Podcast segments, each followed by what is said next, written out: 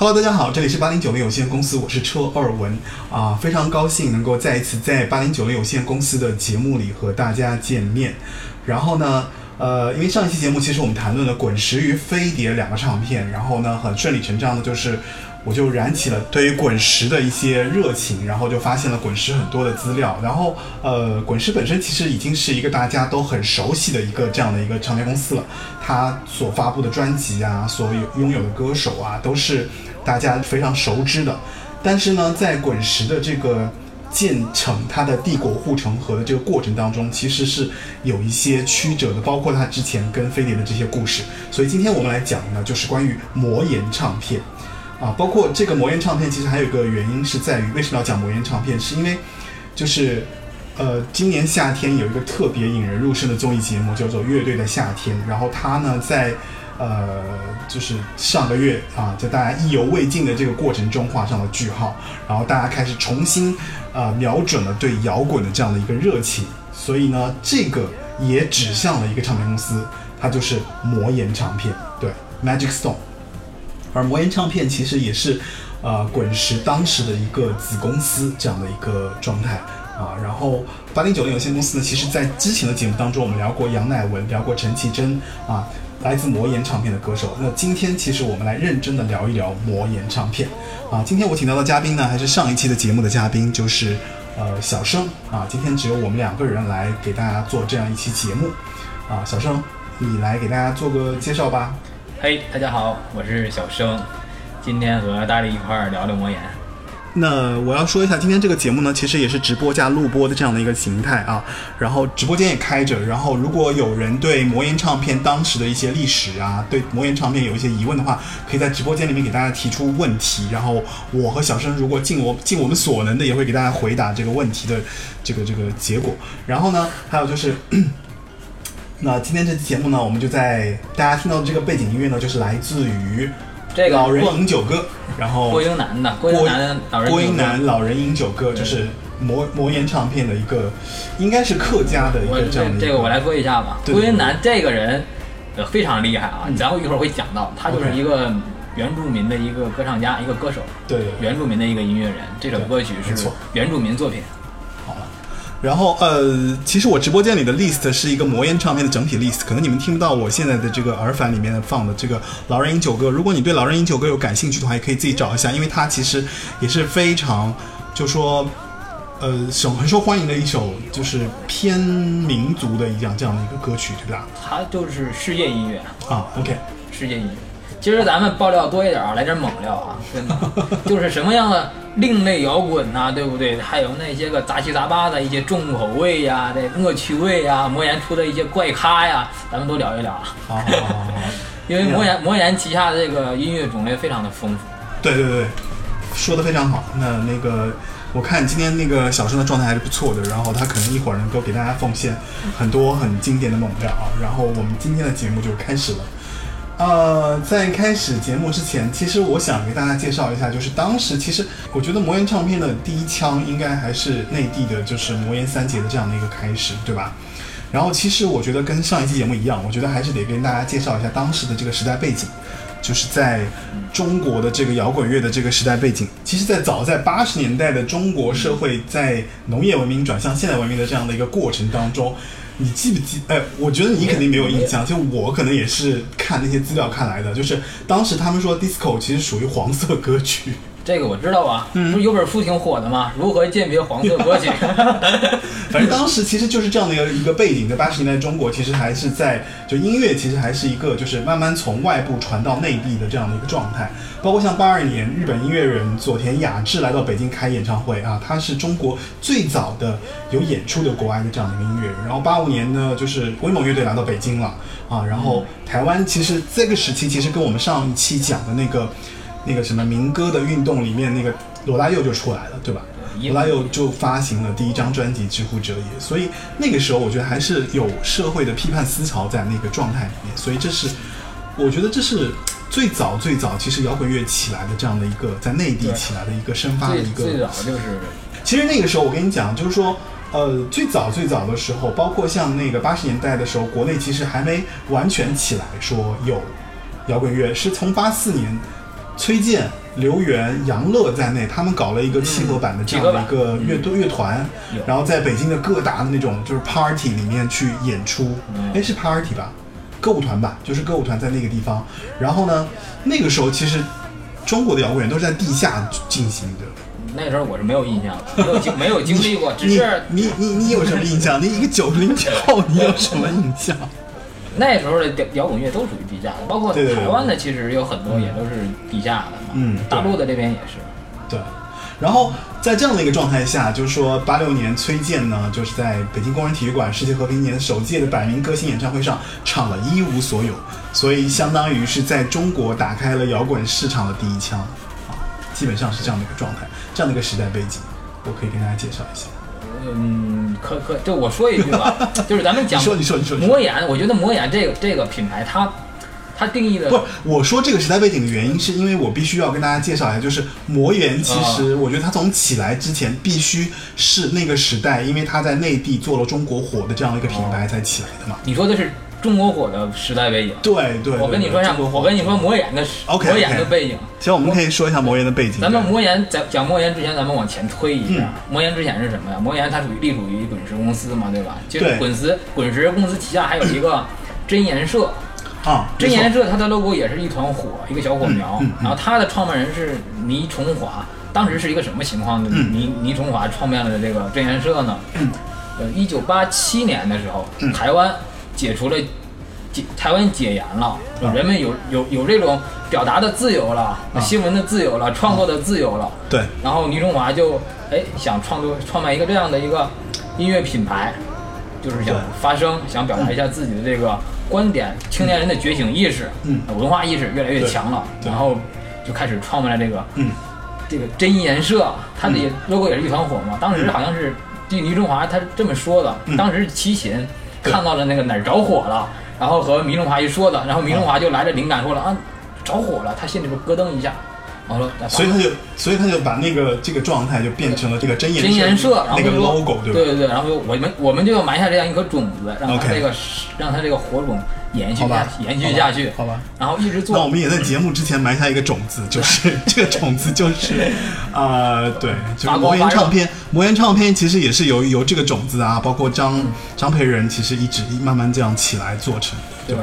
当时那个真言社也做的都是一些独立音乐、嗯。地下音乐，对。或者这种边缘的这种，没错，呃，摇滚乐什么的。对，然后嗯继而，呃，嗯。魔岩唱片继承了真言社的衣钵，是吧？主要还是一个人民的这种意识觉醒，还有台湾这种解严的所以政策的开放。台湾是八七年解严的嘛？对，八七年解严，对，八七年正好也是，呃，我想想看，那时候可以两岸。主要的主要的这个这这这个体现方式就是两呃台湾可以来大陆探亲了，嗯，这是一块儿，就是台湾人都可以来大陆了。对所以说那之后，什么李中华呀，像什么张培仁呢，都来大陆嘛。对对对对李宗盛都来大陆转，我看他们还在各处就合影啊，去什么紫禁城啊、天安门广场什么的。对对对对。然后中国其实那个时候正好也是，就是呃，他们也是基本上也是七八年改革开放以后嘛，对，改革开放，改改革开改革改改革开放以后，然后国内的这个也是意识形态有一些就是新的一些动向，然后就是其实我觉得也是迎合当时跟台湾的这个流行音乐有相关的这样的一个文化的一个起来起势的这样的状态。然后呢，两岸有遥遥相呼应。对遥相呼应，然后做了这样的一个就是起势的这样的一个状态。那我刚刚其实没讲完，其实我想讲一讲就是一无所有的一些一些一些小故事啊。就是在一九八一年的时候，崔健呢刚刚考入北京歌舞团，然后他当时其实是一个小号的演奏员，对，所以嗯。在他的音乐形式当中，其实是会有很多，就是包括像贝斯啊、鼓啊、笛子、唢呐和箫，就是他结合了这些东西，然后结合当时的这个社会思潮，所以才有了就是，呃，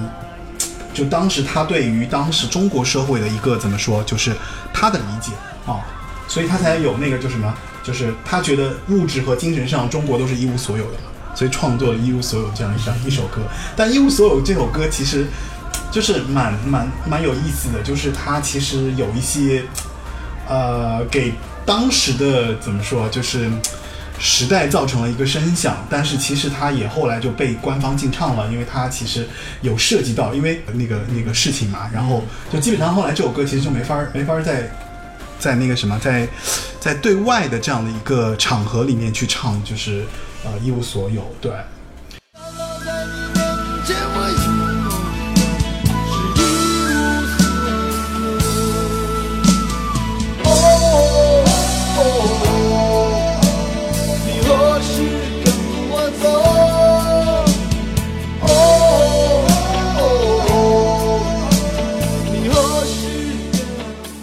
后正巧呢，就是这个时候，其实因为一无所有这个事情呢，就是张培仁，张培仁其实你刚刚提到嘛，就是关于，呃，其实真言是，呃，我们这么说吧，就是去上一期节目，其实我们聊到飞碟就那个吴楚楚，吴楚楚从滚从滚石出来，然后自己成立了飞碟嘛，对吧？然后张培仁这个这个角色也很神奇，张培仁其实也是从滚石出来，然后去内地做了这样的一个，就是他一开始是成立了一个魔岩文化，对，九一年对吧成立的吧？对，然后他他其实他为什么要成立魔岩文化？其实说来，其实历史上是这么说的啊，就是他其实就像你刚刚说的，因为台湾和大陆通了嘛，通行了嘛，然后他到内地，然后回到北京，然后去了各个 pub 里面，然后和那当当时的摇滚乐的歌手，然后成为了好朋友。对对，听到了那些个对唐朝啊，对对对，这些人的作品，其实跟唐朝有个趣事，你知不知道？就是当时唐朝是不理不理他不理他的。啊，这个就说就是他当时跟唐唐朝，他想要跟唐朝做朋友嘛，然后唐朝就觉得说你听不听这种摇滚乐啊，就是根本就就不待见他嘛。然后当时呢，在现场的时候，据说张培仁自己说的，就张培仁说他唱了一首 Rush，然后那个，然后那个瞬间唐朝就觉得哟还不错嘛，然后还还知道这个，然后就就成为了好朋友。就一见如故，之后他们就变成了就是比较形影不离的状态。所以其实张培仁也算是在内地挖掘了唐朝作为第一个摇滚乐队以这样的一个形式出来的这样的一个角色。欢迎 Cheer Me Up，还有欢迎英格利什，欢迎海大人，啊，欢迎哇！这会儿稍微有点有稍这会儿稍微有点有点嘉宾呃不是，这会儿直播稍微有点人大。家都是嘉宾，有点嘉宾，对吧？就其实我们刚刚讲到，就是呃张培仁来到内地，然后跟唐朝成为好朋友，对，然后他们呢就成立了这样的一个状态。因为当时对于，我觉得就是对于张培仁来讲，他其实是从台湾过来，就是说作为一个，当时有你看有明确的流行制作方案，对吧？流行制作机制，然后台湾的这个唱片哦对吧行业还是非常的的非常的唱片成熟，成熟的唱片工业化带来了这样的一个视角，然后到内地看到了这么样的一个，就包括其实我们刚刚提到就是关于崔健啊，包包括就唐朝，然后当时的那样的一个状况，所以张培仁就就疯了，就觉得说哇塞，这个内地的这个原创音乐人也太有。怎么说太有货了吧？然后他当时就觉得说，那不行，我要在内地成立一个魔岩文化，然后来把这些歌手都签到我的这个魔岩文化。这个时候才成立了当时最早最早就魔岩唱片的前身，叫做魔岩文化的这样的一个状态。当当时其实内地的还都是录音还都是拼盘状态呢，还没有、啊，还没有正，八经包括第一张专辑新那个什么，魔岩第一张就是第一张摇滚中呃摇滚中国新势力，啊就那张专辑就那张合集嘛，就里面有窦唯啊，那个有那个是九四年那个红对对对那个合集嘛，九四年红磡那张，它专门有张来中国摇滚乐势力对对对对。对，差不多就是，呃，我觉得是这样的，就是其实确实是张培仁带着魔带着滚石的这样的一个资源，然后到内地发现了有这样大的一个音乐市场，然后他就当时就觉得说不行，我要去签这些人，对，是这样的一个状态。哎，你知道他为什么要叫魔岩吗？当然知道了，啊，当时张培仁他是有这个想法的，当时他在他在滚石是做那个什么企划还是做什么来着？后来成立这个呃魔岩之前，他就想，既然滚石已经是特别大的一个唱片公司厂牌了，我们就嗯，就下属的做一个分公司，然后起个什么样的名字，然后招揽招揽一批这比较个性的、比较嗯特立独行的那批歌手地下的呀，或者是这种边缘摇滚的或者是一些另类的呀，这些歌手。然后想，那我们这个相当于就是比较小说中的魔教嘛，嗯，就是他们其他都是名门正派，我们就是、对对对我们也不能说旁门左道对吧？但是我们对，其实我觉得张培仁还是挺挺有意思的，因为他其实就是他的出发点是在于他想要做一个歌坛的，就是魔教，你知道，就是就《倚天屠龙记》里面那个明教的那个那个那个那个出发点，就是其实其实张培仁是一个非常的有江湖气的这样的一个人哈。特别的有江湖气，确实对对对对，然后他呢就是成立了魔岩，他就觉得说我要做一个，就是类似于在歌坛里面非常有江湖气的这样的一，个滚石。当时是 Rolling Stone，然后魔岩就是 Magic Stone，对，魔岩的英文名叫 Magic Stone，对，所以有魔力的石头，有魔力的石头。但它其实你刚刚说到几个点嘛，就是我觉得其实应该总结一下，就魔岩唱片其实当时说他们的标标签是说他的艺术家是必须要有自己的姿态的，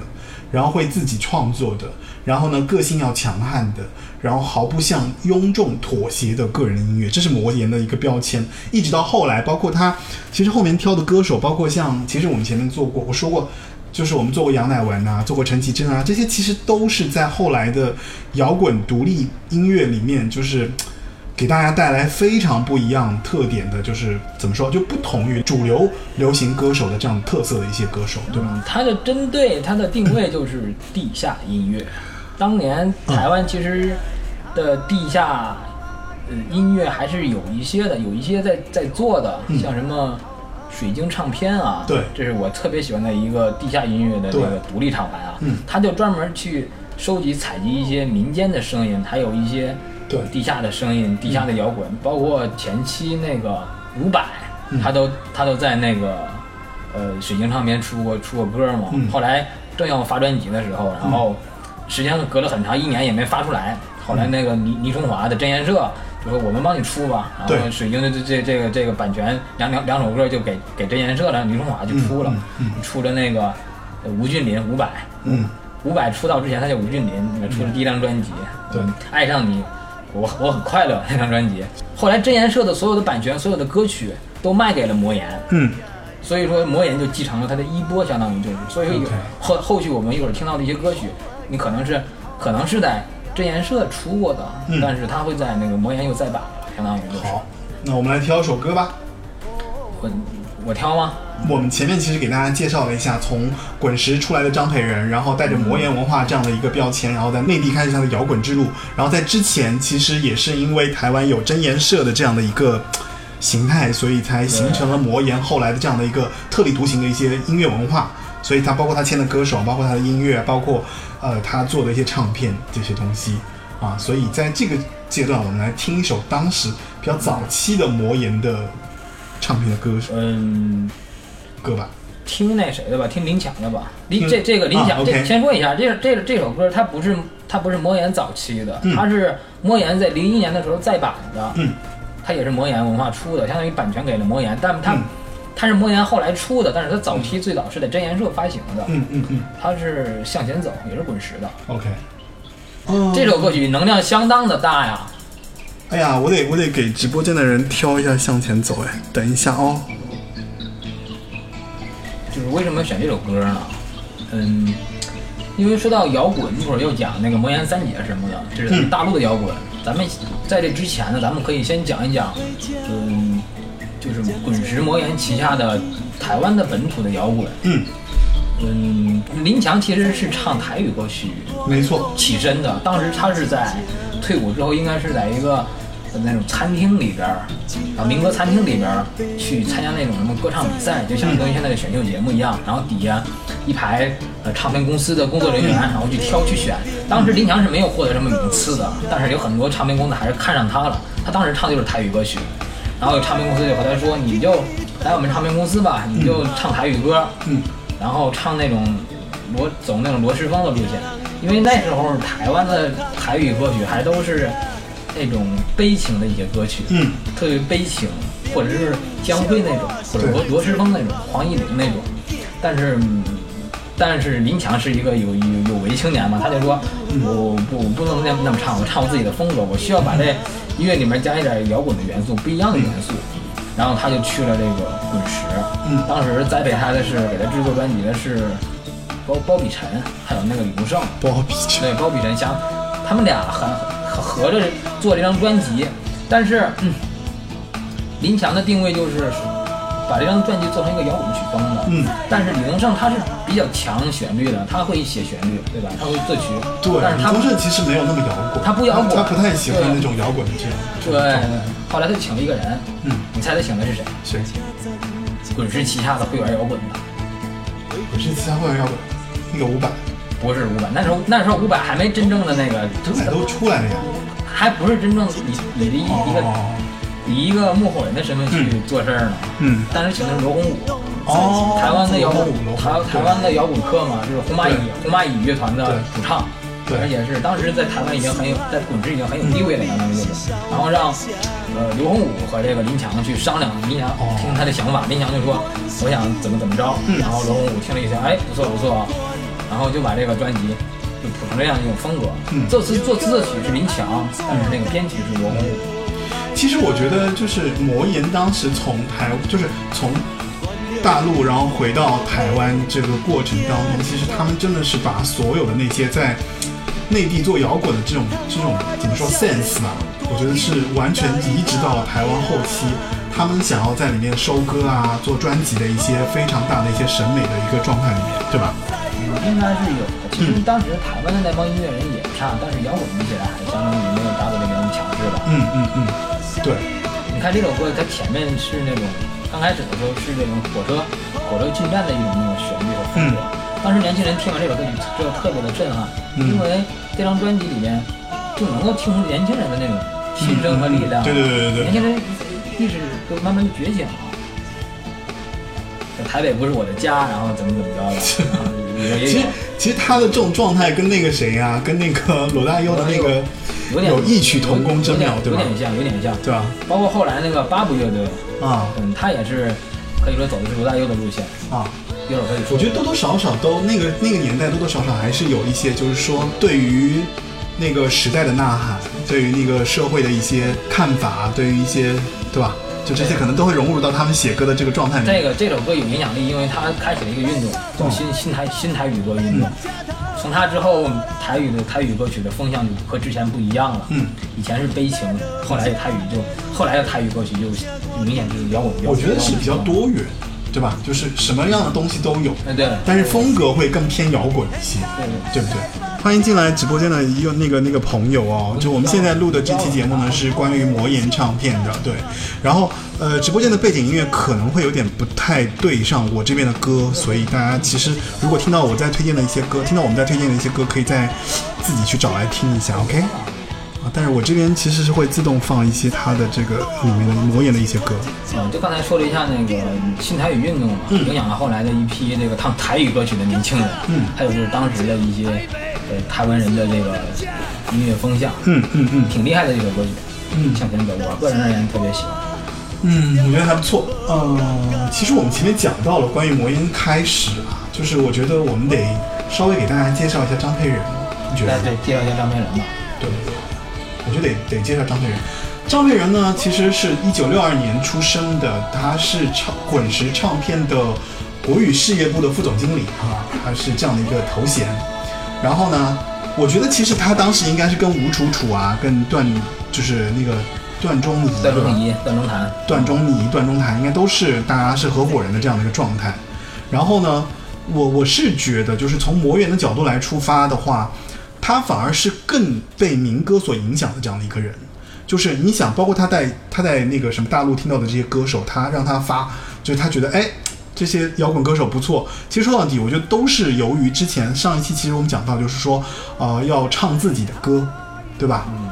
对就是他的一脉相承，就是还是从民歌运动下来的一脉相承的这样的一个思路。所以张培仁带着这样的思路，然后他去到内地，然后他发现了，哎，内地的年轻人其实那些当时的这些音乐，让他觉得就是说，怎么说，应该是有点，我觉得是让他打开了一个新世界吧，也算是哈。对，因为他当时看到大陆的摇滚乐啊，还是非常有可挖掘的地方。对，嗯，他来了两岸两岸这个可以可以这个探亲之后，他来了来了大大陆之后，他就看到了因为他的他老底，他其实老底子是北京人，对，他是北京人，他是北京人，他不是那个土生土长的台湾对人，不是原住民。对，然后他在一九八九年初次抵达北京，然后在九零年的时候，他参加了一个类似于。当时有一个特别牛逼的会所叫 Maxim 会所，然后 Maxim 的会所是那个谁，是他的那个会，就是办会所那个人，是当时皮尔卡丹的那个老总。哦，皮尔卡丹是一个非常早年的一个品牌，又是这么大腕儿，真的甚至有背景。不是是个品牌，是个品牌，是个服饰品牌。然后呢，对他在内地有这样的一个一个就怎么说会所吧。然后那里面呢有很多很多的这些摇滚摇滚音乐人在里面去演出。他们每因为当时是这样的，当时的摇滚乐音乐的那个状态是这样。我听听说啊，说是可能二十个人可以组四十多个乐队。就他们中间的那个角色都串来串去串的，比方说这个鼓手去帮别人打鼓，那个键盘来这儿做键盘，包括其实之前啊、已经离开的那个臧臧天朔，嗯，他也是九十年代当时就是呃八九十年代当时，其实在摇滚乐里面是做键盘手的这样的一个角色，对，嗯，对，所以因为张培仁带着这样的一个状态，然后来到内地，然后去到 pub，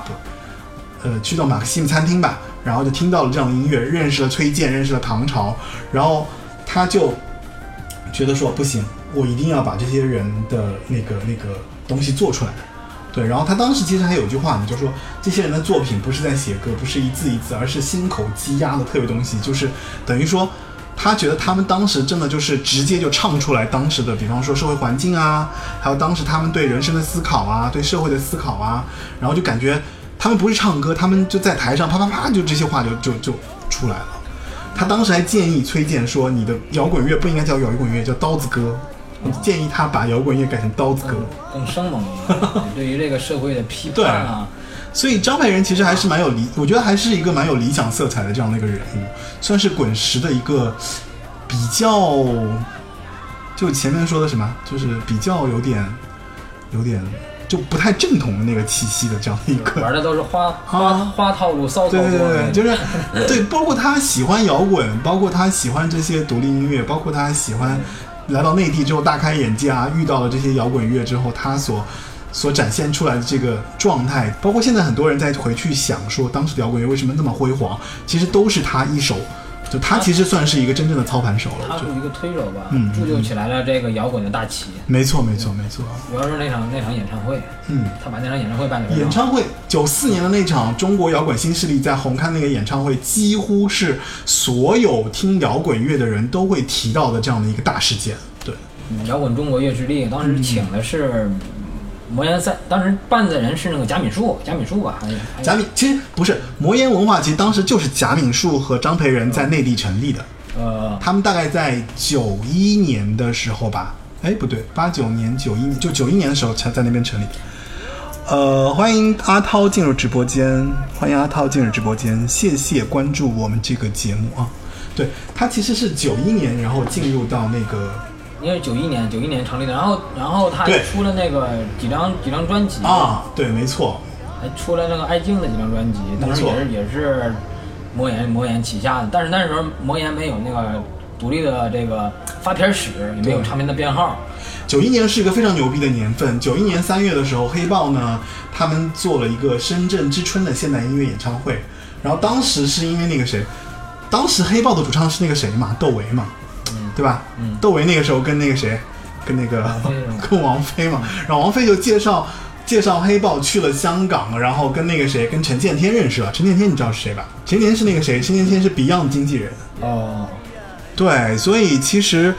其实黑豹当时是我觉得算是比比包括后来的那个谁啊，包括唐朝，包括魔岩三杰，其实更早的就开始介入到就是他更早的加入魔岩，对那时候，不是他们是更早的在香港先成立的，就是先先发行的，嗯，先发行的专辑。黑豹的专辑是在香港和台湾可以对对对对，然后他们在香港、台湾发表了首张专辑《黑豹》嘛，然后那个时候其实就有《Don't Break My Heart》和《无地自容》了。当时就是就现在大家传唱很久，就很多九零后小朋友，包括在后面的小朋友，其实根本就不知道的，就是关于就是这首歌的出处，就是当时黑豹乐队的在香港和台湾发行的这个《黑豹》这张专辑。那专辑好像少少一首歌，嗯那个别去糟蹋没有，是不是？不是，就是有一首歌未被收录，叫做叫做呃别去糟蹋反，战反战的嘛，就别别对，反战公益歌吧。嗯，那个哎，我觉得今天这期节目真的很容易被卡掉，我后期剪的时候很痛苦。哎，这个没事儿，这个都能搜到的，网易云上是都有的。当时发反正现在哎现在也是个非常紧张的年代吧。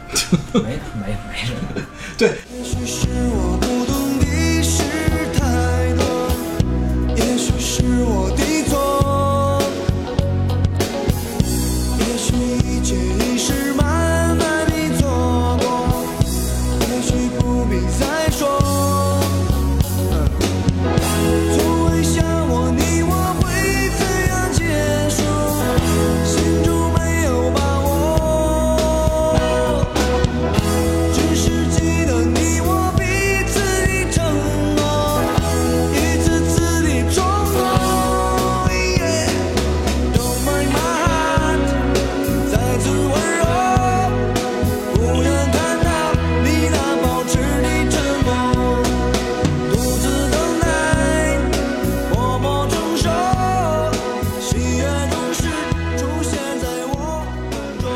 刚刚说完黑豹，然后还有就是呃，但同年呢，就是就是那个谁啊，在那一年的时候，窦窦唯其实是离开了黑豹了。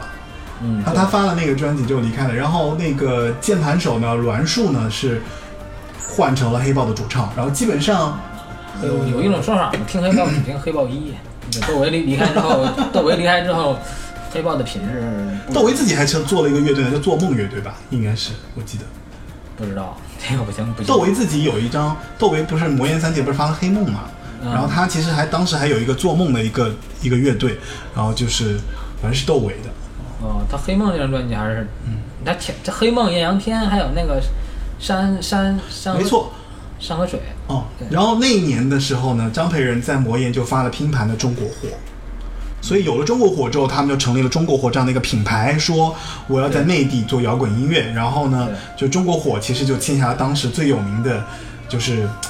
张楚，对吧？然后还有那个窦唯，然后还有那个何勇，就是魔岩三杰嘛。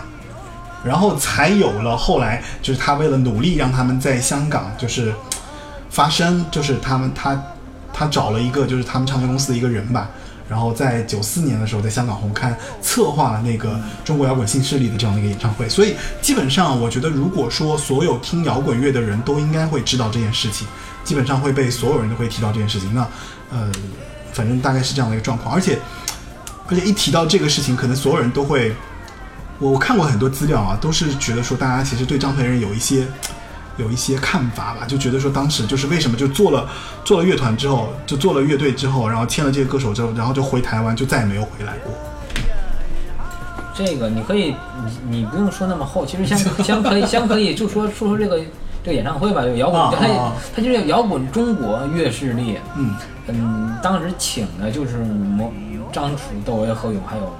还有那个那个唐朝唐朝，对，就四个嘛，就四个，就他们然后。唱了大概三个多小时吧。对对对对对，当时那个言论还挺激烈，因为当红磡当年是给一些台香港的一些艺人歌星啊办演唱会的地儿啊，没有见过这种阵势，都是一些偶像明星什么的，没有见过，没有没有来过这个大陆的一些歌手这样造，没有这么造过。嗯，当时去了之后，大家都感觉着哇，耳目一新的，觉得哦，好上场好火爆啊，嗯音乐音乐状态真棒。嗯，当时这个这个这个音乐会的导演是那个谁，邱礼涛。邱礼涛是谁？邱礼涛是香港电影的一个也是特别另类的一个、哦哦哦。一个导演，专门拍那种早期专门拍那种嗯。三级片什么的，还有那变 OK OK，拍那个拍那个黄秋生那个那个尽可能人人肉人肉叉烧包什么的，啊，人肉叉烧。对，当年那个演唱会黄秋生是去了的，不是有一个传言，你知道吗？就黄秋生有个传言，那个是，但其实后来被黄秋生证明说不是那样子的因为当时有一个我看网上资料说，皮衣撕了是吗？对对对对，就把自己的衣服撕了，然后在全场跑，因为这个演唱会。但是后来黄秋生就说：“我那个皮怎么撕啊？你到时候给我撕撕看。”反正就是他他撕了不。至于吧？他可能是把衣服给脱了，但是其实当时的这个演唱会，其实在现场的这个效果非常非常好，非常的嗨据说全场的人都。就是站起来了，就是说好像他控制不了了啊，就控制不了那个状况，在红磡有史以来也是一个非常有历史性的这样的一个事件。相当于就是对对一一次一次一次突破。对对对对，所以当时其实就是你看啊，就是窦唯带着黑梦，张楚带着那个一颗不肯媚俗的心，然后何勇带着垃圾场，大概就是这样的一个状态。然后在在九四年十二月份的时候，在香港红磡举办了这样的一个比较有里程碑意义的摇滚中国中国摇滚乐势力演唱会。对，然后反正就打开了当时所有人对摇滚乐的想象，以及对内地对大陆的这样的一个想象，就是其实还蛮有意思的，我觉得。当时，嗯，大家都比较亢奋那种状态，嗯，状态都很好，就没听过嘛，我觉得就是没听过这样的东西。对，就是没有听过，然后状态好，而且，嗯呃，当时何勇还大放厥词什么的，对说香港没有音乐，没有不是他当时在在场的时候，他鄙视了一下四大天王，他就说，他就说除了张除了张学友啊，除了张学友，对对对对，就是哎，其实他们都不是一种音乐音乐的形态，没有没有，其实没有没有必要这样去比。你拿你拿摇滚乐和这个那个时候的摇滚乐的歌手，我觉得是一朝成名嘛，就可能他也有那种，就是觉得说哎特别牛逼，就是觉得仗着自己特别特别何勇比较狂，就是比较狂一些。啊。哎，我觉得其实我们可以挑一首他们的歌来听。哎刚刚听对，刚刚直播间里面已经放过姐姐了，我们是不是要放蚂蚁蚂蚁？我也想听这个，放蚂蚁蚂蚁。好吧，那就听蚂蚁蚂蚁吧。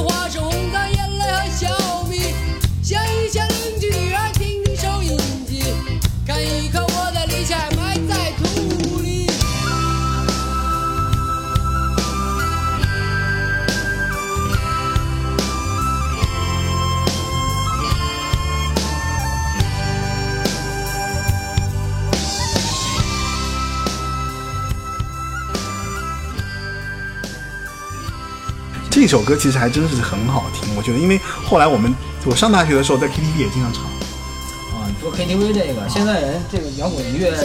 现在的人致敬摇滚的方式就是就去 KTV 就是唱摇滚乐就是就是去 KTV 了，啊 没有没有其他的更好的致敬的办法。你买唱片很少有人去买了，演唱会什么的也听不到了，只有去 KTV 吼两嗓子，宣泄一下。这个歌其实，我就想他唱的什么东西，我就想，嗯，我看他有很多种解读，蚂蚁蚂蚁，嗯，就是有人说把蚂蚁比作那个咱们那个农民无产阶级，嗯，就是耕种啊，然后这个什么蜻蜓啊、蝴蝶啊、蝗虫啊这些这些东西，早晚都得都得成为这个肥料，都得都得都得都得死，对不对？都得成为土地的一部分。然后蚂蚁呢就是辛勤劳作，然后去去去把它们这个怎么着怎么着的。对，然后它比喻的是一种这个，嗯，农民的无产阶级的这这这种这种精神啊还有一种就是就是一种生存状态，嗯，一种正常的生存状态，也没有什么那么深的寓意。据说据说这首歌的这几句歌词，呃，黄红的大嘴，蝴蝶的蝴蝶的翅膀，蜻蜓的眼睛，嗯，他是一个台湾的一个诗人，青年诗人的作品。嗯不过我查那个诗人的话，我查不到。，OK，我不知道他是不是真的假的，就看网上有人这么说，但是我不知道是不是真有这个诗人，因为我查不到。嗯好难形容，我说不上来。嗯，这种生活状态就是普通人居多。那个时候中国刚刚刚刚起步，贫富差距其实还不是特别大的，嗯嗯大家其实都是呃如出一辙吧，或者说无论从这个着装啊、行为啊、思想啊，我明白了，就是其实当时的这个状态，就是大家可能都是像怎么说，就比方说八八九十年代，其实那个人那个时候的人生人的状态还没有像现在那么独立那么多元嘛，大家可能穿的是一样的，对不对？大家可能生活方式也是一样，大家大家较整齐划划一一些，对吧？所以他就会觉得说，你看像蚂蚁一样，大家 copy 了同一个身份，然后在对。在都像蚂蚁。我们在生活在人生的过程中去去去怎么说，就过生活吧，大概就这个意思。我是觉得，这《蚂蚁蚂蚁》这首歌就是还蛮独立和随性，然后也很单纯，嗯，对，然后讲述了这样一个。最这里边最尖锐的那首歌应该是何勇的《垃圾场》，那个写的非常的非常的尖锐，非常的、非常的先锋。那首歌也挺挺挺挺硬核的，我觉得。嗯哎，你有没有觉得，就是其实好听的歌啊，我觉得其实不分时代，好像现在听你也不会觉得这首歌很落伍。呃，我是这么理解啊，就是这个歌曲啊，流行开来不流行开来，嗯，它不一定刚刚写的时候、刚刚唱的时候、刚刚出版的时候就一定流行，它可能过了十年、二十年才流行，才有人听，嗯也可能过了几十年，对吧？才才被人铭记，才成为经典。嗯然后这个真的很不好说。哎，这首歌我很喜欢，就是那个谁的《钟鼓楼》，我很喜欢。但《钟鼓楼》这首歌也不是也是不能放的，为什么呀？好像是有有原因有有，有敏感的那个东西吧。我看网易云里边应该有吧？啊有。而且你看，其实当时的摇滚乐还是蛮多元的，他们其实什么音乐都做。嗯，对，摇滚乐它的它的议题还是非常的丰富的，和现在的不太一样。现在的摇滚乐更多的是欢乐，那个那个年代的摇滚乐更多的是深沉吧和深邃吧，然后表达一些心声还有愤怒什么的。就包括魔岩，魔岩文化，魔岩唱片，就是带给听众类带给听众的是一种什么样的呃生态呢？就是它提供了这个华语乐坛音乐的丰富性，嗯，他把很多地下的音乐挖掘开来，然后呃生根发芽，把一些呃边缘化的东西给移植了过来，就是和主流和流行更加的贴近，但它绝对不是主流，也不是流行，它只是让更多的人去能够听到呃这些地下的声音，让人们感受得到音乐其实是很丰富多彩的。呃，魔岩旗下它有电子音乐，对吧？有这种呃市井传唱的声音，嗯，呃，金明王李炳辉，对吧？对罗百吉，还有这些个呃台语的台客民谣，嗯还有这些个呃大陆的这些个摇啊台客摇滚，还有一些大陆的摇滚，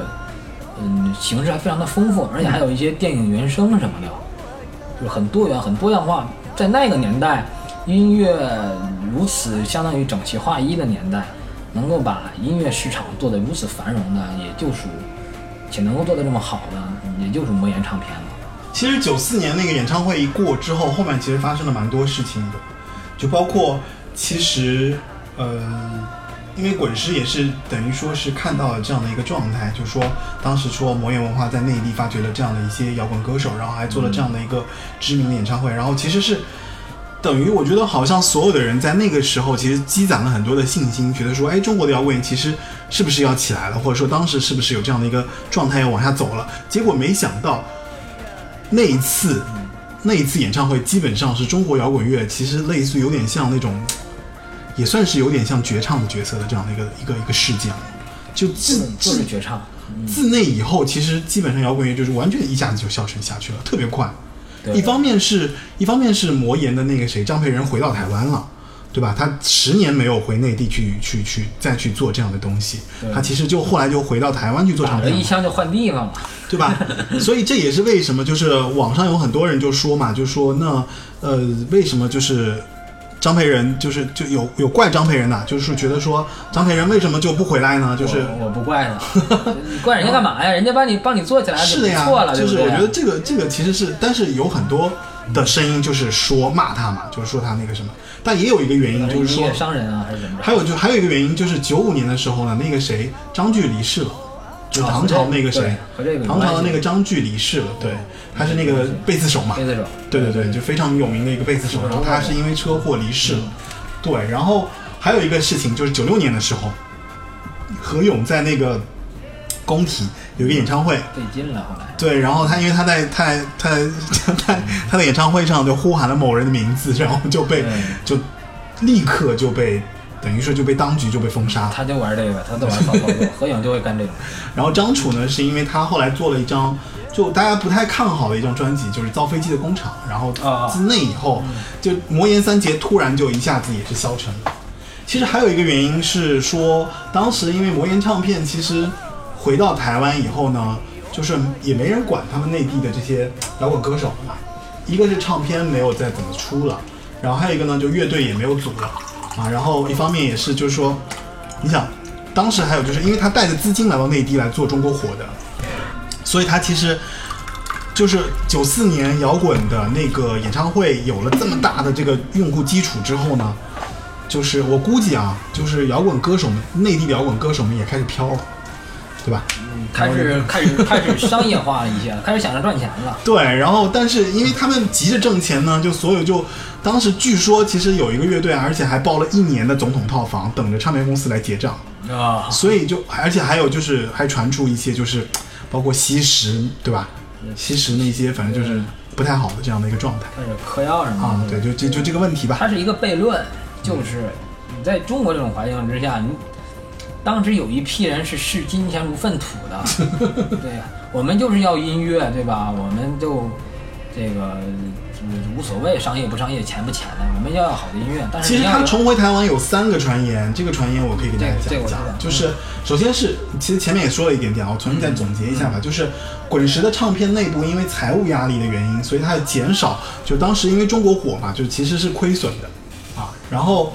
所以他他们需要张培仁重新回到台湾来做唱片的行销工作，这是一个很大的一个原因。嗯，然后这这就回来了，招他回来。还有一个原因呢，就是刚刚提到的，就是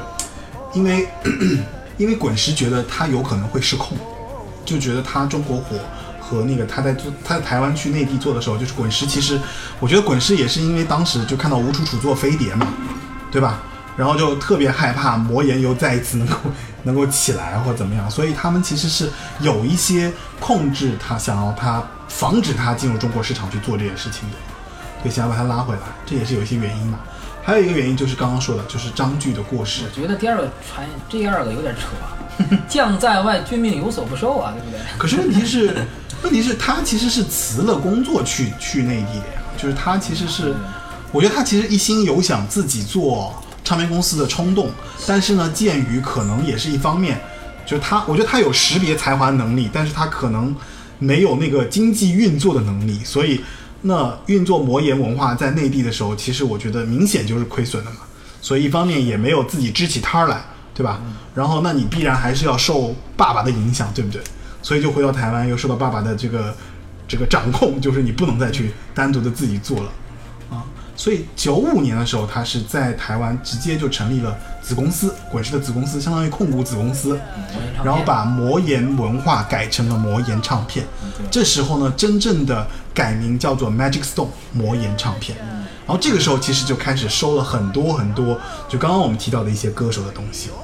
嗯，那个时候就兼收并蓄了，开始。对对对对对，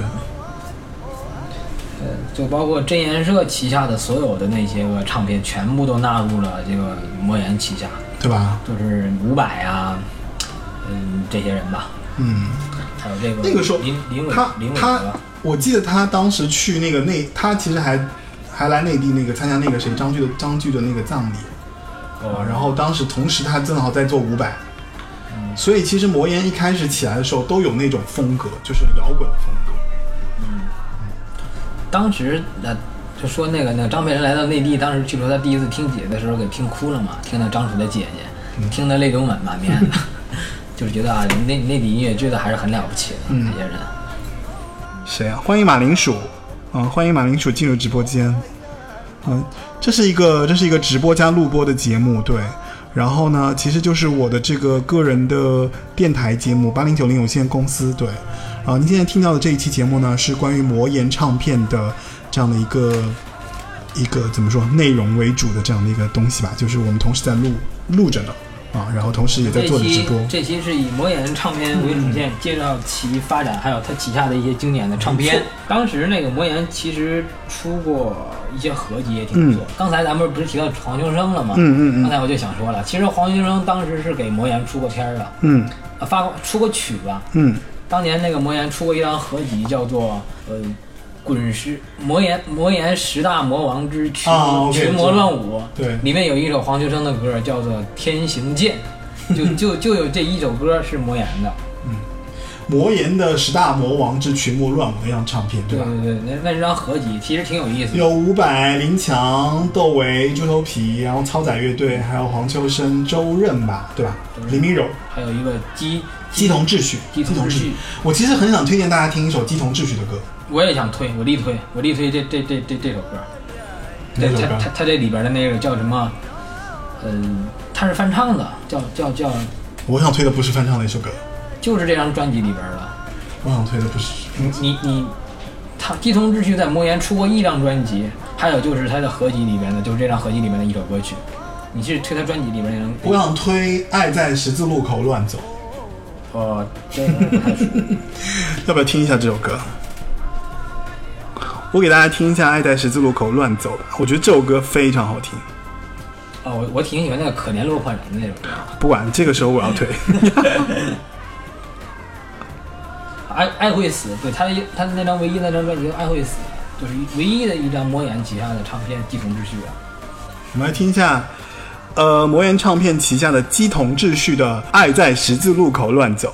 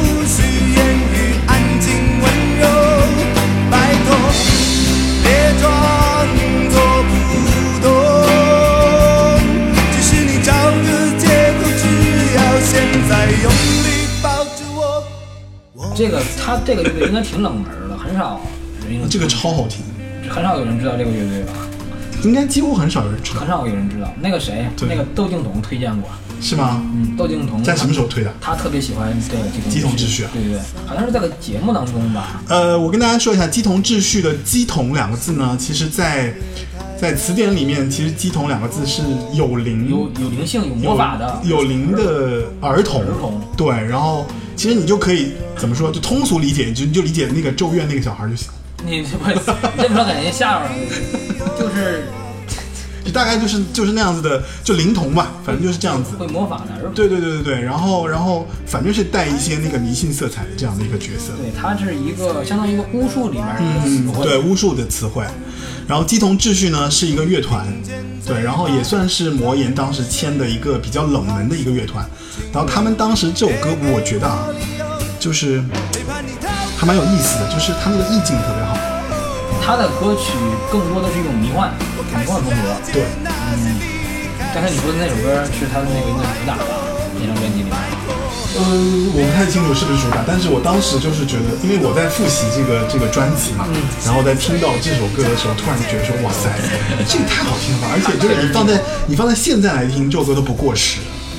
这我觉得并不过时。那个年代的歌其实不仅不过时，而且还还有点超越现在的一些歌曲，因为那个时候的人特别讲究这个歌词，对，它不仅讲究旋律，它歌词现在的人有点忽略歌词了。嗯，包括你看它里面写到就是什么夏天三点钟啊，心里裂开了个洞啊，就我觉得蛮有当年就是迷茫青年，然后又需要指导的这样的一个怎么说，对爱情的这样一些一些一些一些迷思吧，我觉得是这样子。你说的是哪一首？可怜落魄人，这首歌曲特别的骚柔，我觉得可怜落魄人。这个是个翻唱，很多人都唱过，哦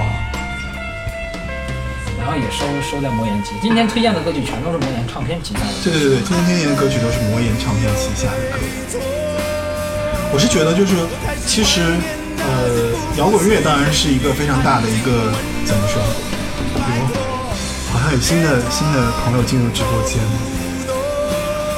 呃，大家如果有在直播间想要跟我们互动的，可以在直播间里面打字啊，或者说可以在直播间里面讲话啊什么的，都是可以的，我这里都看得到啊。然后你要在别的地方，可能我就听不到。我开始悲伤那些不能言语，安静温柔，拜托。现在你听到的是魔岩唱片旗下的鸡桶秩序的《爱在十字路口乱走》啊，这首歌我最近对反正蛮喜欢的。其实，呃，魔岩唱片旗下有很多不错的独立地下乐团，嗯，这个绝对是一个地下乐团。没错，然后其他的像，我想说一个，嗯，就是刚才提到的那个巴巴布乐团，哦，巴布巴博新台币嘛，是吧？巴布对，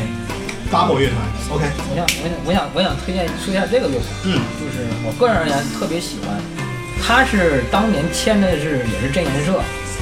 然后后他们签的真言社。对他们出道比较早，啊，是在九九一年还是九二年出道的，嗯。就是就是呃黑名单工作室的赵黄哥，嗯。紧随其后，嗯，他们也是唱台语歌曲的。其实黑名单也是在那个魔岩旗下的嘛，对吧？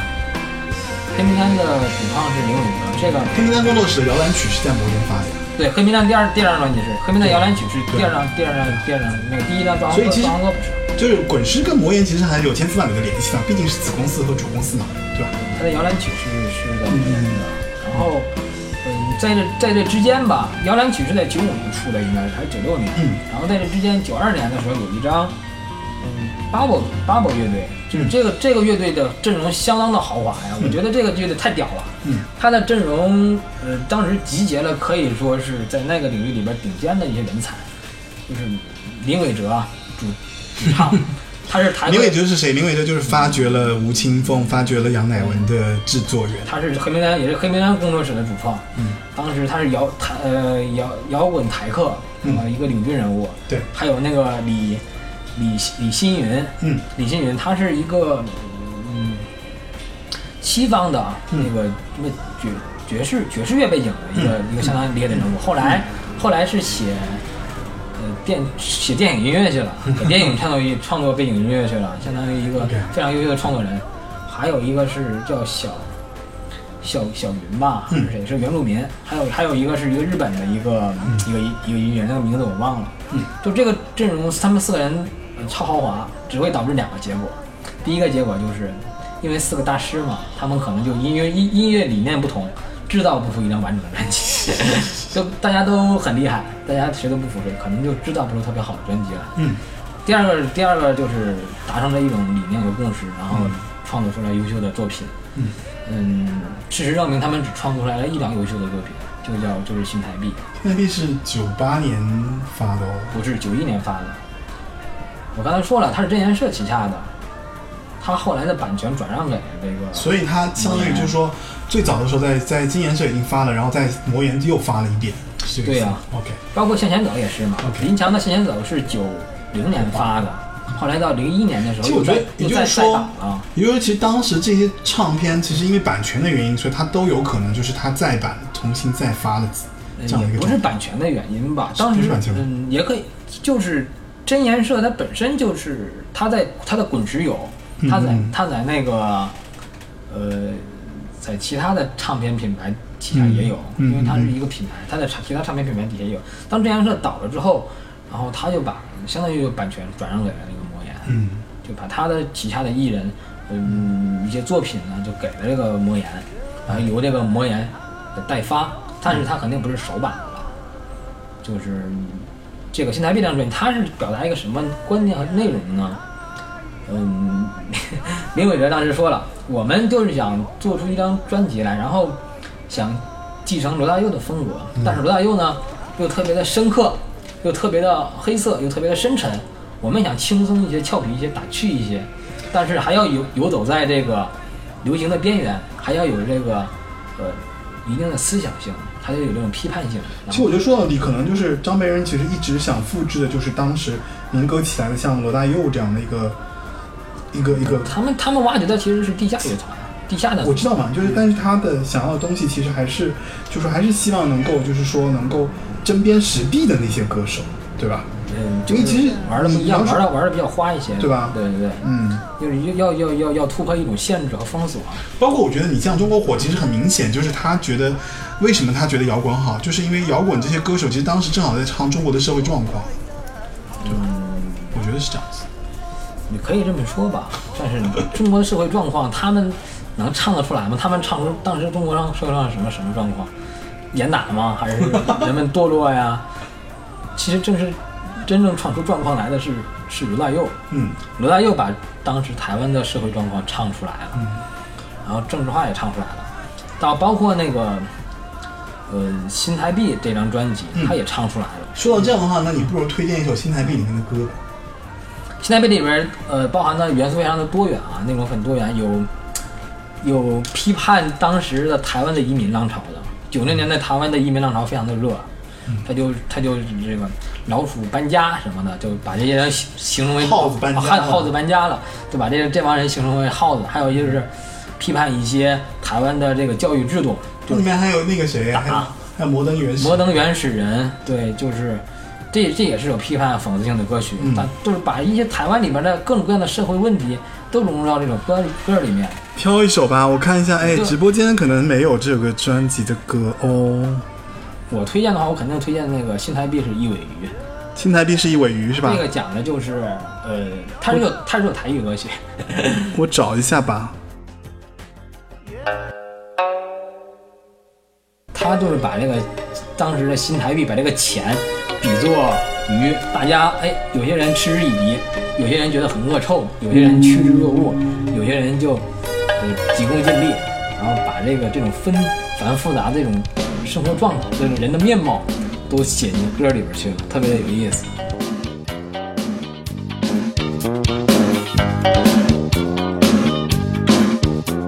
你听听完之后，你就觉得会发现宝藏了，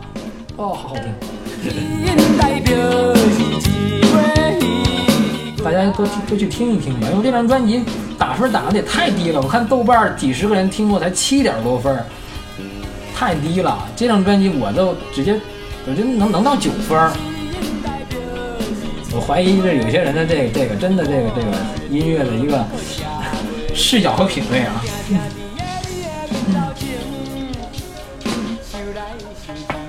这首歌还是林伟哲写的，林伟哲的曲，林伟哲的词。对，很厉很厉害，绝对是一首宝藏歌曲。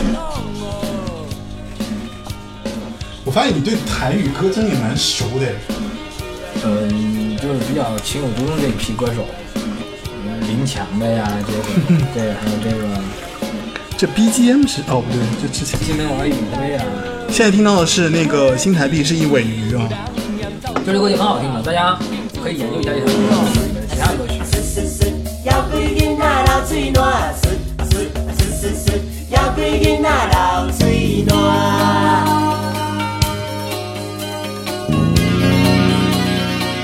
这个算是比较中性的了，没有那么强的批判性。你看其他那几首歌曲就比较就比较有能量了。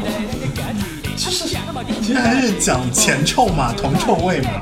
呃，差不多，就是也没有没没有完全的批判这钱不好，或者金钱不好，就人们就抓嘛，就抓这个鱼。每个人就远离，我觉得其实当时你看啊，唱片就是在在那个什么，我觉得在魔岩里面一般有这么几个歌手啊，你看啊，我觉得伍佰其实是蛮有江湖气的，也蛮浪漫，对吧？还带一点那种就土流氓那种日本日本那个味道。开机车的，他买的机车嘛，当时开机车的开唱就而且还血气方刚，我觉得伍佰是这样的一个角色。然后呢，他当时还有那个，你看还有灵魂歌手顺子，是吧？就是顺子是回家嘛，那那首歌，他是有那个国外的一些对生活 R&B 那种风格。然后包括像其实前面提到的，包括像罗百吉呀、大明奶那个就是对，然后还有像那个什么啊，像英式摇滚，就杨乃文，杨乃文和那个顺子应该一起说，他们俩都是九七年发的片儿，而且都就是就都但他们俩风格差很多，对吧？对一个就是一个摇滚女歌手，一个就是灵魂 soul soul 的女歌手。对，然后张震岳呢又有点那种痞气的那种，还蛮调皮的那种。当时国研想把张震岳培养成个主歌手，把他的打造啊、包装什么的，但的。但其实没用啊，因为我觉得他们其实做的就是小众，就是奇葩，就是这种极端，就比较恶搞的，就非主流、非精英文化的这样的一些东西。那张震岳当时也是真言社的哦，当时签真言社的时候才十七八岁，还是一个稚嫩的小伙子。哦，后来就胡子拉碴，满满身毛，就是倪倪崇华真言社老板说，就是后来就是一身毛了。还有 MC Hot Dog 呢。哈狗帮，哈狗帮是，哈狗帮我最早的时候，其实我当时听的时候，我非常喜欢。呃，我也挺喜欢。可是你看他现在今年二零一九年，他在中国参加《我是创作人》的时候，就变得一个变成特别，哎，就是我觉得可能也是中年危机吧。我觉得他开始已经没有当年那种凌厉感了。他当时其实什么都敢唱，哎，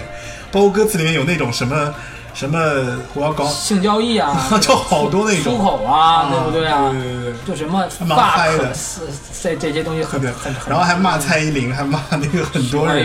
对对对，都骂。因为时代不一样了，他已经过了那个年代了，状态肯定当时不一样。他都结婚生子，所以我觉得其实当时魔岩还真的挺厉害，他收了一众那些歌手，对吧？你有个最重口味的，你没说呢，还是猪头皮，猪头皮更屌，他他妈直这接、个直接把那个什么那个那个上厕所呀、尿尿啊、这个做爱啊、呻吟啊这些东西都有一些乐团，其实在录音 在录音间，就是有一有一些乐团在录，就是怎么录播节目里面就必须得掐掉，直播里面可能才听得到。因为包括像猪头皮啊，包括像糯米团啊，这这些乐团其实都是都是被被封杀了，好像。猪头皮没有被封杀，没有吗？没有，哦猪头皮没有被封杀。反正糯米团已经搜不到了。目前搜不到。猪头皮很屌的，他那个他屌到什么程度？给你给你形容一下，就是当当时台湾不是已经解严了吗？嗯什么歌都能听，什么歌都能唱了吗？对但是猪头皮的歌有一部分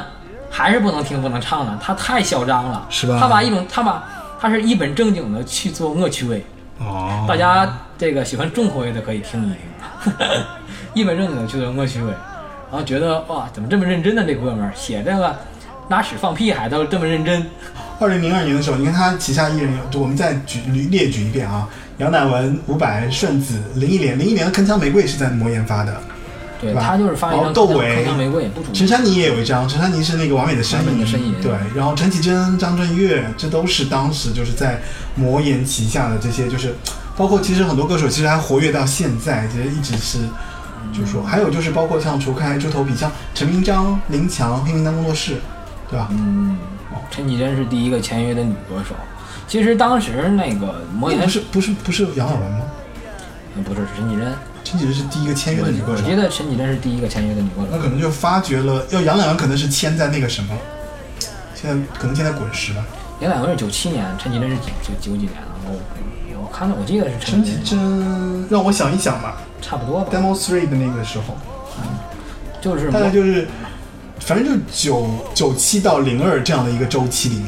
对吧？其实当时魔岩它主力栽培的几种，呃，像什么林忆莲的《铿锵玫瑰》，这都不属于他们主力栽培的了。嗯，你看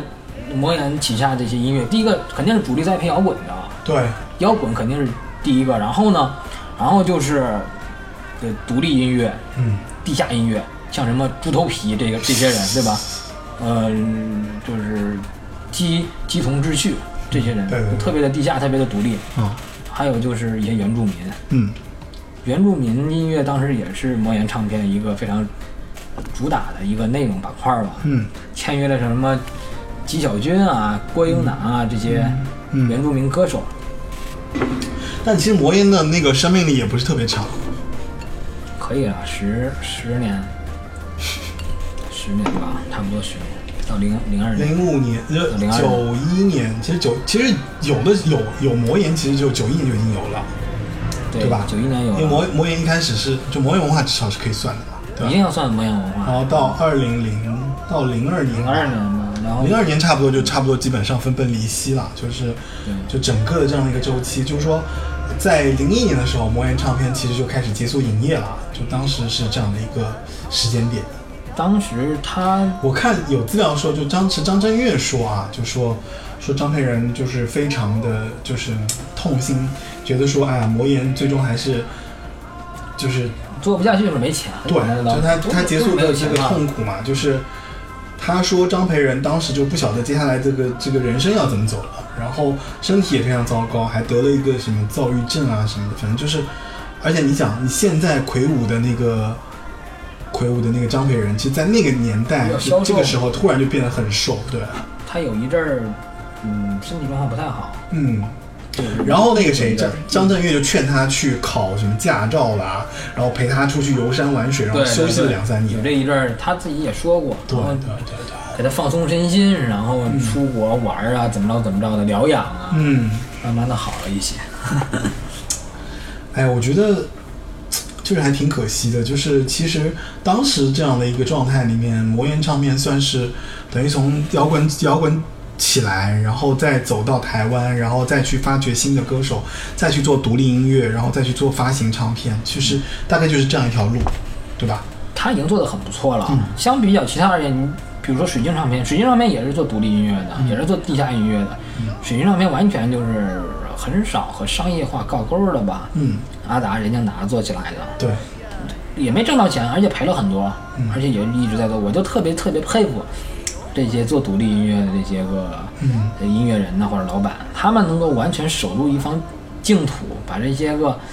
本来咱们应该听不到的歌曲，嗯然后移到移到上边来，让咱们都听到。如果说没有没有任江达或者没有没有没有张培仁，咱们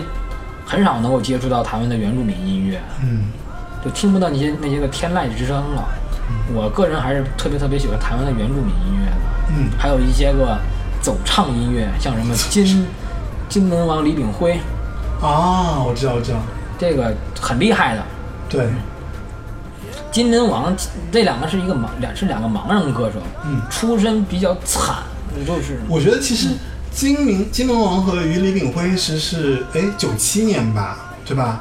嗯。他们也算是那个就是就是就卖艺的这样的一个，嗯，是这样，当时金门王和李炳辉的结合是，先说先分开说吧，先说金门王。金门王他其实是一个正常人，不过他有一次他捡到了一个包裹，里边有雷管，嗯。然后就把他的左手给炸了，然后把他的那个眼睛给扎瞎了，特别特别的惨。后来他自学音乐，就是绑上一些拨片儿什么的，然后自己学，无师自通。然后就对特别厉害，然后就遇到了一个艺术家搞摄影的，嗯然后他就开始写歌什么的发片儿，然后他就和那个李炳辉认识了。李炳辉也是一个盲人，李炳辉比较比较擅长弹手风琴。嗯嗯呃，在这之前呢，金门王他就是以以以走唱去那个台台湾的一些什么旅旅店或者是小酒馆、嗯饭店里面去给那卖艺献唱什么的。嗯这叫什么来着？叫什么那什么西什么什么，有有个专有的名词啊，我没有记住。当时是延续下来日本的那些个啊风俗的那那那个地儿，嗯，然后去唱。后来就和李炳辉结合之后，出了那个什么《流浪到淡水还没到那儿，别着急，我》，还没到《流浪到淡水你》。别着急，我听你听我说，都是他和他和那个李炳辉结合了，然后就陈明章嗯就带着他们就去出片儿，就说嗯这种你们的歌唱这个很能打动我，因为嗯陈明章也是台湾的民谣大师嘛，嗯下午的一出戏什么的。嗯然后、嗯当时就去找索尼音乐，这个国际的大唱片公司啊，陈明章就带着他们金门王李炳辉去找索尼。索尼一听说你们这种、这种、这种、这种吟唱了，这种、这种、这种吟唱音乐，嗯，卖不出去多少张的，嗯也就三三万张顶多顶多了，就是没有什么商业价值，我们就不签。当时他妈的陈明章听完特别的生气，就说：“我靠，你把这个专辑上印上我的名字，就能卖出三万张了。”可是你想，唱片公司都是趋利的啊，就是包括其实摇滚那个年代的时候也有问题嘛。他们当时就是只签只签那个谁，只签那几个主唱，不签乐团。乐团当时的矛盾也在这儿啊，对吧？是啊，当时就是大他们公司就没有这种这种这，他们就不是很维护。所以这个问题也是一样的，我觉得。不是，后来他就找找滚出去了，嗯就是索尼他出的音乐肯定是商业化更强一些，嗯他们不出这种地下音乐呀、走唱音乐呀、对，摇滚音乐，他们不出这种音乐。然后所以他就放在魔岩去做，然后陈明章的一看呢，此处不留爷，自有留爷处啊，对不对？对我就带着你你们俩这个金明王力鹏，咱们就去签签魔岩吧，嗯然后和魔岩一拍即合，就我们帮你出，就出《流浪的淡水》，嗯，对吧？然后九七，年出的《流浪的你大水你知道卖了多少张吗？我不知道哎，当时卖了有六十万张吧，哦，卖的挺多的，卖了就一炮打响的，就特别特别的红，然后挺厉害的。反正我记我记得是九七年有《流浪的淡水》，然后九八年有那个《生命之环》，九九年有那个谁嘛，就是你不是说纪晓君的生命那个？吗？生命之环不是不是金毛李敏辉的，生命之环实际上是郭郭英男与马兰吟唱对的，呃是呃就是阿美族嘛，阿美族的那个。金门金门王李敏辉一共出了三张专辑，嗯嗯后来到那个后来是他们不是原住民，金门王李敏辉，我知道，我知道，我知道。后来是郭英男，郭英男是九八年开始出我的意思就是说，其实当时魔岩就出了这一系列，对就你说的金门王与李炳辉、郭英男与马银兰、马兰银。嗯。啊，然后还有就是就纪晓君出的这个《圣明歌》的嘛。圣，明哥，阿梅族的《圣明歌》，就太阳风草原的声音。对。纪晓君说的也挺逗的啊，纪晓君今年还参加了中国的我好声音，嗯挺正常的其实。对，当年就是现在台湾是音乐市场是有多多多多不好，要到内地来再重新再烧一烧他。他唱的也不是很商业化嘛，他就是唱原住民歌曲。我比较喜欢那个谁啊，就是江胜明和那个谁巴奈陈啊巴奈啊，然后还有那个谁交工乐队，角头的交工乐队我也很喜欢。交工乐队是打打打树的，啊，交工乐队非常我非常厉害，我也很喜欢的。交工乐队是我，你知道为什么喜欢交工乐队？是我突然，我其实以前听过嘛，但是交工乐队是因为那个林声祥的原因。对，林声祥，呃，我不知道大家看没看，就是就是那个谁啊，就是啊？大佛普拉斯嘛，啊，对，大佛普拉斯，大佛普拉斯那个专辑的整个音乐都是林声祥做的，然后里面有一首插曲非常非常好听，对，然后我就一直在循环。后来因为这个原因，翻回去听林声祥，因为林声祥其实也是金曲奖得奖的一个，就台语歌里面得奖的一个大咖，就一直一直有得奖。然后他后来又成立了，就是交工乐队，其实后面还有乐队，他好像离开交工乐队又做了一个乐队对对对对对，然后做乐队，包括其实乐队的夏天里面，今年有一个那个九连真人，嗯嗯嗯，嗯，你记有没有印象？我知道我知道。我觉得九连真人就完全是就很像交工乐队啊，对他们都是以那个农民呢、下地工作，然后出门劳作那些个比较比较我觉得是更原生态的一些生活，然后放到放到歌曲里面，流行歌曲里面传统的那些民间乐器。然后而且用的是方言，对。好啊，其实呃总结一下，我因为这样的原因啊，魔岩唱片呢其实也是说摇滚乐的原因，所以笼络了一帮就是唱原住民歌曲的这样的一些歌手，然后也帮他们在这个唱片里面去发生，然后就是一直到我记得应该是大概二，就是大概二零一零年吧，就是整个台湾就是呈暗地爆发的状态，就所有的这些原住民都出来了，所有这些艺人呐、这这里就有提到很多，像包括像刚刚提到的，就是林声祥啊、巴奈啊、陈建年，对吧？都是被悲男悲男族，对，悲男族什么的，呃什么浩克乐队啊、陈永龙、吴昊、小美、江胜明南王姐妹花，啊，对，然后简单还有那个陈永桃，对对，其实这些都是在这一个，其实都是源自于当时。很好，哦，这样很好，就是这些音乐能够被大家听到，它属于，嗯、属于一笔一笔一笔财富，一笔遗产吧。就是他们那个部落的音乐，他们祭祭祀的音乐，宗教的音乐，能够从他们的部落走出来，然后被大家听到，让大家了解他们的文化和声音，我很感动。确实，确实这个离不开张张佩仁的栽培。当时张佩仁把那个郭英男推出之后，发生了一个事儿嘛，就是郭英男的专辑，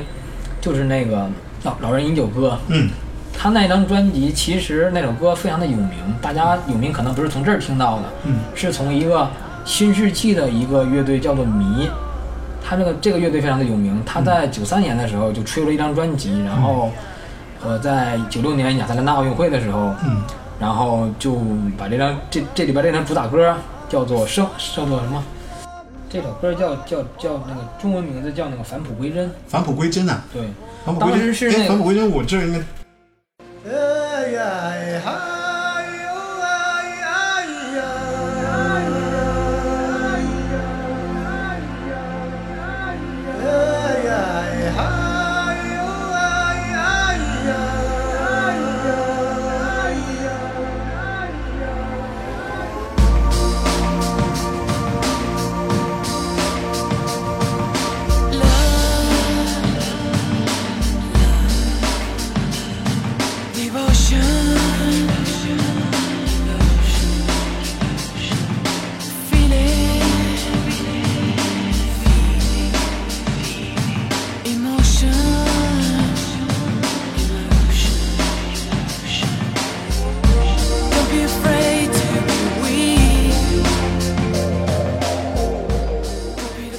这首歌是抄了那个郭英男的那个《老人饮酒歌》的，是吗？嗯，在九六年亚特兰大奥运会的时候，唱遍了全世界，大家都知道这首歌，但是没有人知道这首歌的出处是哪里。谁的谁的版本不这样？郭英男的版本。英英英格玛，哦，英格玛，英格玛翻唱他的呀，对，这也太夸张了吧！当时都是华语乐坛抄袭或者是模仿国外的音乐，但是哦，这个是反过来，就是对也也不能说抄袭吧，可能就是他就是抄袭啊，是吗？他的他的这个他的他的他历史事件的那个东西吗？他的他的主旋律，然后他的前奏都是来自于《老人饮酒歌》。嗯，后来，嗯，唱火了之后，嗯，郭英男就找这个滚石唱片、魔岩唱片和这个人打官司。后来他们、哦后来就和解了，和解了。嗯，这个一定要打官司的，因为你都这么火了，对吧？这是我们民族的音乐，这是我们中中华民族的音乐，这是台湾原住民音乐。嗯，而且你唱之前你不和我们协商，也不标注歌曲的这个源自于是哪里的，出处也没有标明。嗯，然后最后打官司，然后他们俩就私下和解了，就是私下和解，就是就是说明说了一下这个问题。这我还真是，当然是了。啦啦啦啦啦就是英格玛使用了英格玛使用了《老人饮酒歌》的这个原声原音，然后没有获得那个郭英男的同意，对。对，然后他们夫妻就就把他打官司了。对，类似于神秘园吧，对对对，没错，就反正就是那一类的吧，就新呃 New Age 的音乐，可以听一下，可以放一下这首歌。那首歌叫《老人饮酒歌对，》，老人饮酒歌特别的原声，背景就是《老人饮酒歌》啊，啊，特别的原，特别的原声，特别的好听。《老人饮酒歌》我就不放了，直播间我就不放了，你们自己找来听吧，因为就是还蛮蛮熟悉的一首。歌。就能够让人感觉到扑面而来的那个山川、河流、草原、风哎，所以其实九年，我觉得就是魔岩唱片其实一直是在创新，一直在发掘摇滚的声音、民间的声音，然后比较新锐的声音。其实我觉得他们还真的是蛮前沿的，你觉得？嗯，就至少我觉得他们是从音乐的角度来讲，他他他他完全是非主流的去抓住这些怎么说就不是千人一面、千篇一律的这种这种平庸的这种音乐，我觉得。他们在挖掘多种的音乐形式，嗯把本土音乐推广开来。他们想，就是我们有不同的音乐形态，嗯在台湾有这些有电子音乐，罗百吉电子音乐，九十九十年代的 DJ，、嗯电子，九二九三年的那时候、已经有了，但是现在才开始火的，对不对？对，有些歌曲可能当时就没有火那种形态，那种音乐形态没有火，但是现在你看各大 DJ 呀、各大各大电音节呀、嗯，都特别特别的火。我有个朋友就是做这个行业的嘛，他就带着他的这个公司经常去开什么电音节。他们这个音乐其实是在九二年、九三年的时候，罗百吉就已经开始出片儿了，就已经开始玩电音了，就已经开始玩这这这些东西了。就是还是一个音乐音乐形式的多元化啊，魔滚石魔岩还是在这方面做出了很大的。所以我比较理解，就是包括像后来那个谁啊，张培仁，他其实去做 Street Voice 接生嘛，嗯做那个那个独立音乐的这个网站，然后又做了那个什么，就是简单生活音乐节。他就是对那些这些这些偏偏门的音乐比较感兴趣，你想他开的那个魔岩这两个字都是很偏门的，嗯他就喜欢玩这一套，不想走这种主流乐主流这个路线，就是想独辟蹊径，嗯有点有点武侠小说里边这个魔教的意思，有点江南七怪的意思。我觉得啊，就是其实说白了，我觉得，呃，反而他现在这个东西其实蛮符合现在这个社会的。就是我觉得，因为当时张培仁说过一句话，叫做“文化是无数小众组成的分众，分众越明显，市场就越稳固，流动性就越清楚。因为这种形式跟歌手反映的这个社会以及人在这个时期的心理状态，所以他的意思就是说，文化其实要反映一个时代的人的心理需求的。你说你小时候看卫视中文台有个台湾的广告，就是这个歌哦，呃，这个好像真有，确实有。嗯我好像有有一次那个看资料的时候，呃台湾的一个广告就是改编了一下这个歌，改编了就是《饮酒歌》那首歌。对对对，然后放出来了。这首歌曲真的很悦耳了，但是老人家已经去世了，在零二零零几年的时候就已经就已经去世了，再也再也听不到他们的声音了。嗯就包括金金轮王已经去世了，呃，李炳辉，嗯，和金轮王出了三张专辑，然后李炳辉现在也不唱了，也就是开个在一个按摩店里边吧，可能嗯打工还是怎么着。嗯我们可以挑一首后面一些的，就是一些歌来给大家听一下。我其实很想挑一首陈珊妮的《身影》，哎，嗯，完美的身影。对，因为它是一张唯一一张陈珊妮在那个魔岩发行的一张专辑的一个一个歌。等一下啊，看看，我看这个列表里面有没有《身影》这首歌。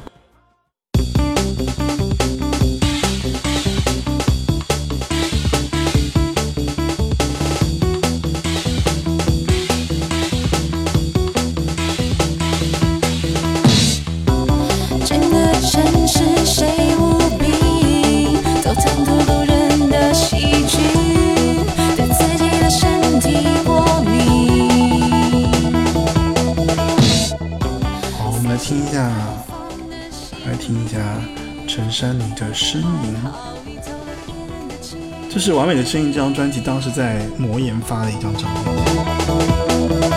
流汗心知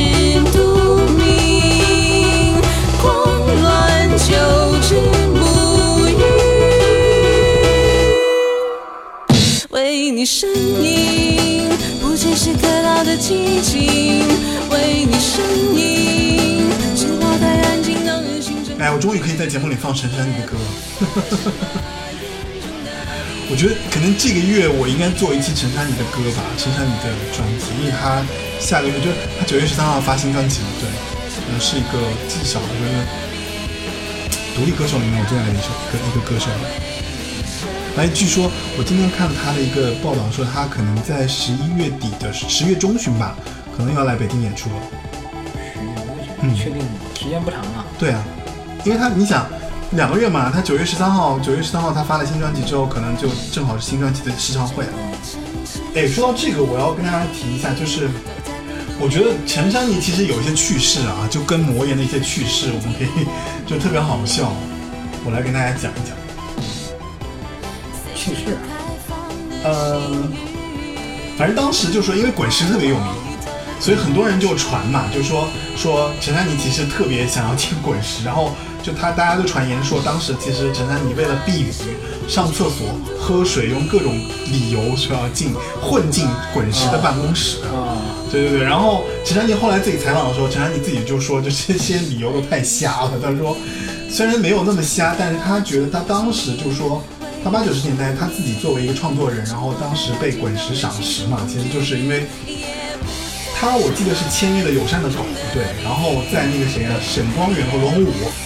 对吧？就旗下的一个厂牌，然后就做那个九四年做了华盛顿砍倒樱桃树，然后两千年做到那个第六章的时候，这个完美声明是通过魔岩来发的。有机会的话，到时我我来我来那个谁给大家做那个陈珊妮的一一个一个节目吧，因为陈珊妮这期节目就是我一直 hold 了很久很久很久，因为我资料其实全都准备好了，因为陈珊妮的歌真的太好听了，我跟你讲。但我跟你讲，直播里面小白兔说求带去陈珊妮，陈珊妮，陈珊妮十一月份的演出是不会唱这首歌的啦，不会唱《呻吟》这首歌的啦，人家都会唱新专辑的歌啊。新专辑不一定你会喜欢，因为我觉得他这几年的风格其实有变，嗯，没有那么早的时候那么带感。他早期的时候那个那个专辑真的是很带感啊，那个半音小姐那那那啊，那班小姐多好听啊！嗯，就是真的是很 feel 很好的一个一个音乐人，而且非常小众。他也属于那种这独立音乐圈里边儿，他说什么？谁说演唱会一定要听这首歌？OK 啊，好好好啊，反正我肯定会抢票的，到时候多抢几张。OK，我知道了。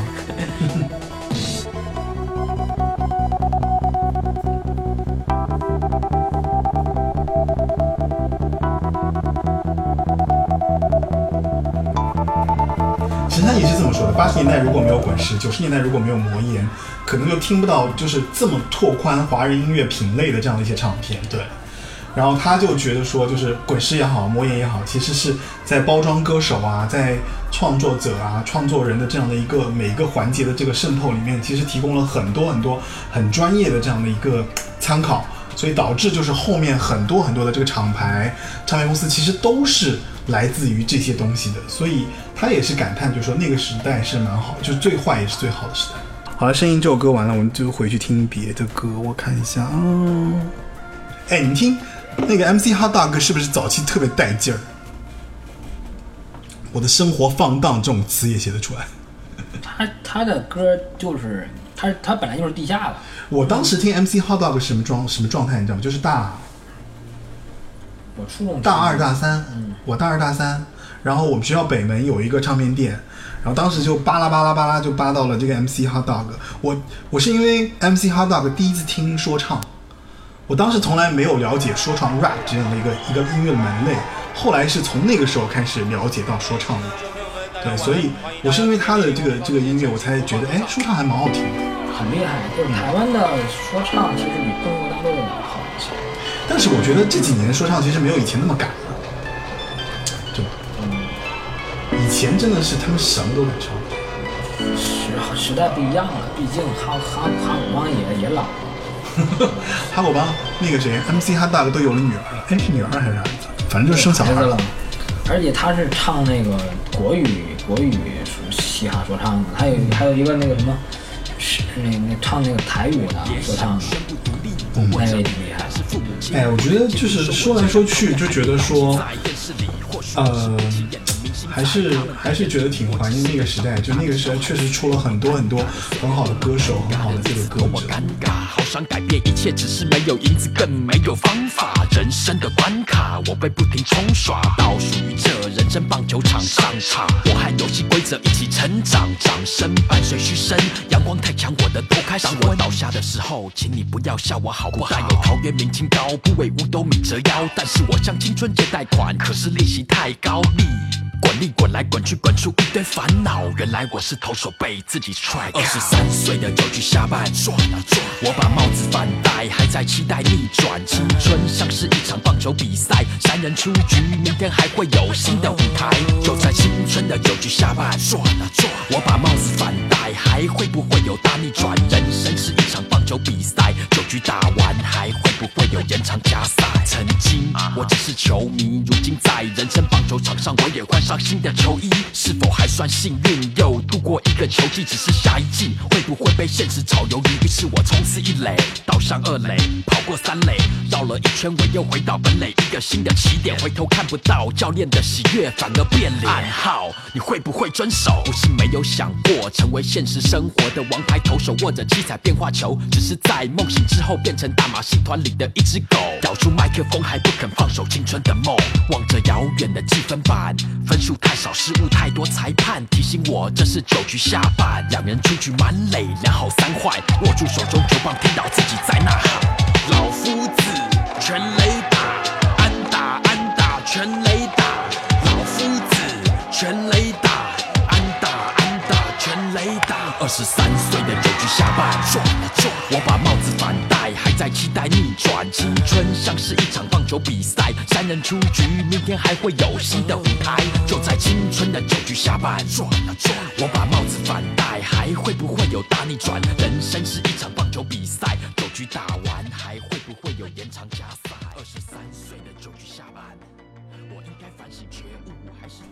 欢迎大家收听八零九零有限公司。那这一期节目，其实我们聊了聊关于魔岩唱片的那九年的时间中所遇到的大体的这个整体的这个时间状况。就是首先，他们就是张培仁其实带着滚石的资源，还有就是他们的就是